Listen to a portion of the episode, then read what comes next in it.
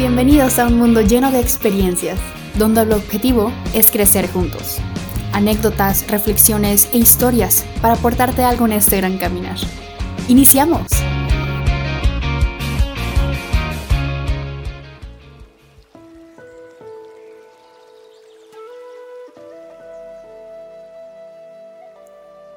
Platicando contigo. Soledad Querida amiga mía, todos los días hacemos cosas buenas o malas, mejores o peores, todo según con el cristal con el que se mire, según algunos criterios y según algunas opiniones. Soledad, querida amiga mía. De repente me hago preguntas y en estos tiempos no fue la excepción. Platicando con una persona me comentaba que se sentía muy sola, abandonada, sin que nadie la acompañe y la cuide.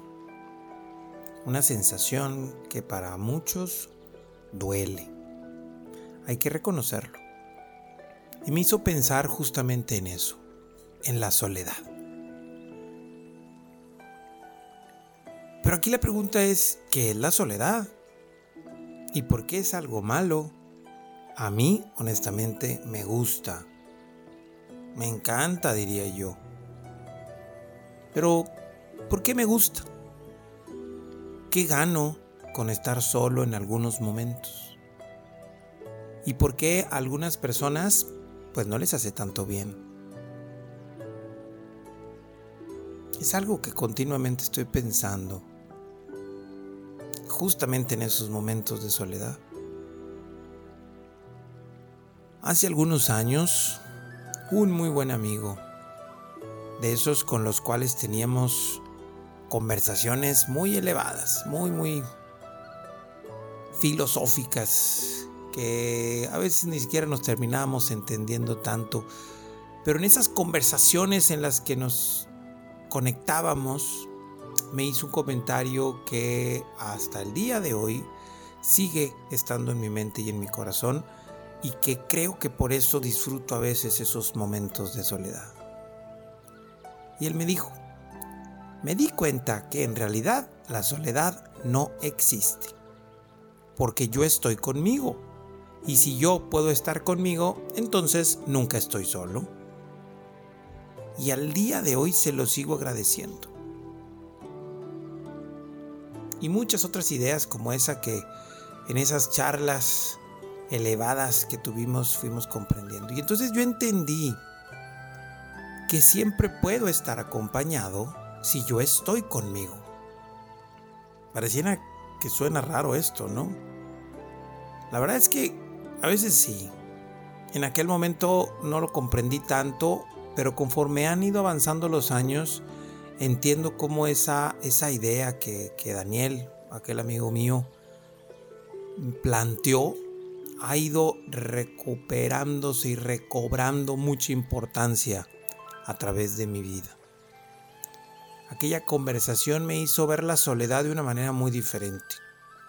Y desde aquel momento me atrevo a decir que la disfruto y la disfruto cada vez más. Mi soledad es un momento para mí, y ojo, no es que no disfrute a, los que me rodean, a mi esposa, a mi familia, a mis padres, a, mi, a mis hermanos, mis cuñadas, mis sobrinos, son mis amigos, mis vecinos, son, son, son situaciones que disfruto también mucho.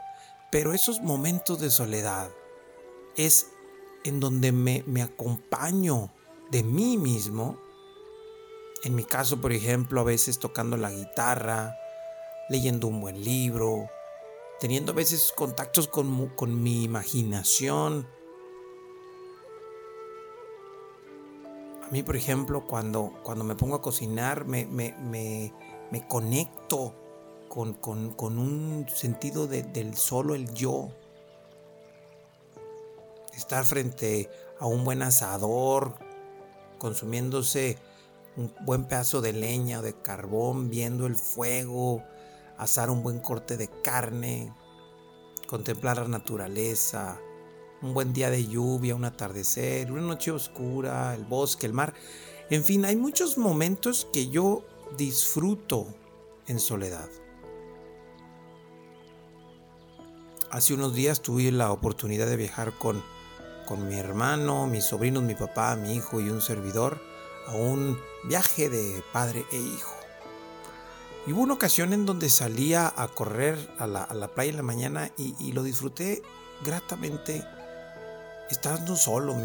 Mi, familia se bien dormidos y yo, salía a correr y, lo disfruté plenamente.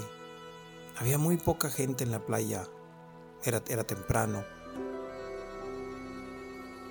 Y son esos momentos de soledad en donde termino encontrando la oportunidad de encontrarme con esa persona que yo más necesito, en esa persona que yo más amo, en esa persona que yo más tiempo estoy, que es justo conmigo mismo. Así que la soledad como tal no debería ser algo realmente algo malo, al contrario, es la oportunidad que nosotros necesitamos para estar juntos con nosotros mismos, para dejar que mi mente se libere, para escucharme, para sentirme, para decirme lo que quiero, para recordarme las cosas buenas que quiero, mis sueños, mis ideas. Es un momento en donde yo puedo estar libre, sin presiones. Me atrevo a decir que por eso disfruto tanto a veces mi soledad. Pero lógico, eso hay que trabajarlo porque a veces mm, no se tiene esto tan fácil. No todos tienen esa facilidad de disfrutar. Porque hay ocasiones en donde hay personas que sufren más cuando se sienten solos. Y es una situación compleja de reacciones que normalmente hacen que te sientas mal, Así que pues no quieres estar contigo mismo porque ese estar contigo mismo habla de alguien que está gritándote internamente cosas que no te hacen sentir bien. Así que muy probablemente cuando alguien está así busca eh, conectarse con situaciones que aminoren esa sensación. Con situaciones o con eh, acciones que hagan que esa soledad no se presente tanto.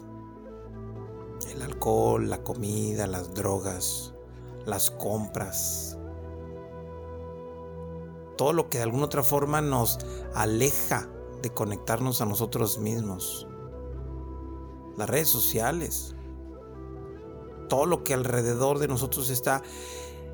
Y en efecto estas cosas terminan calmando esa sensación incómoda de sentirse solo. Pero yo te hago esta pregunta para que lo reflexiones y te respondes de una manera directa y franca. ¿Realmente te hace salir del problema esto? Sé que no. Y el motivo final de cuentas es muy directo. La conexión de esas cosas contigo misma es solo temporal. No te hace realmente que te conectes con algo que nutra tu corazón y tu espíritu. Por eso lo necesitamos más y más y más. Porque realmente no nos conecta con una sensación de paz, de tranquilidad. La única manera de estar en contacto con lo que realmente es bueno es cambiar la manera en que interiorizamos las situaciones. Porque si yo me estoy interiorizando y me siento mal, esa interiorización va a querer huir. Y lógico, conectarse con cosas que a lo mejor no te hacen tan bien. Eh, pueden ser divertidas. A quien, a no le no disfruta de repente un, un buen trago, una buena comida. Las redes sociales no podemos negar que son muy entretenidas. Pero si lo utilizas como una manera de no estar en contacto contigo, se vuelven dañinas. Entonces la única manera de estar en contacto contigo mismo, con esa soledad, y, ojo con esto, encontrarte con esa soledad y evitar sentirte solo o sola, es ver hacia adentro, ver a cómo tú eres, ver a cómo tú te manifiestas, qué ideas tienes, cómo las sientes, cómo las manifiestas, cómo las identificas y cómo las expresas en tu interior. Y hay formas de interiorizar para poder ir moldeando esta manera de estar con nosotros mismos. Conectarte con lo que realmente quieres tener. Paulo Coelho planteó una frase que me, me gustó muchísimo y dice Paulo Coelho, la soledad es un regalo de Dios para que te puedas encontrar. Porque es la única forma realmente de estar contigo, encontrarte. Y tú no te encuentras en lo que está fuera de ti. Tú te encuentras dentro de ti. Y para eso te quiero dejar tres herramientas muy sencillas, muy simples, que me atrevo a decir que ya las conoces. Y si en su momento las haces, honro el que lo hagas. Si no lo haces, hazlo. Y si lo haces poco, recupéralo y hazlo más. Primera herramienta, y me atrevo a decir la más importante de todas, el silencio. Es lo primero que tenemos que trabajar. Y si oye algo absurdo, que planteemos de que queramos escuchar en el silencio. Si queremos escuchar en teoría debería de ser en el ruido y no. Es necesario tener silencio para escucharte. Porque lo que escuchamos normalmente, la televisión, la música, las redes sociales, la familia, lo que dicen los demás, las influencias que están fuera de nosotros mismos, no es lo que somos. El estar en silencio nos permite escuchar nuestra voz interior. Y nuestra voz interior nos habla de muchas formas. Pero hay una eh, pauta que siempre, en todas las personas que hemos aprendido a escucharnos a nosotros mismos, es una pauta muy, muy concreta. La forma en que nuestro espíritu y nuestro yo interno nos habla siempre es muy sencilla, siempre es muy simple.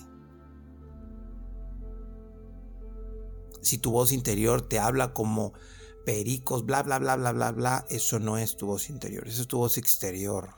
Y la voz exterior siempre viene de una interpretación de algo, de lo que debería en teoría de ser.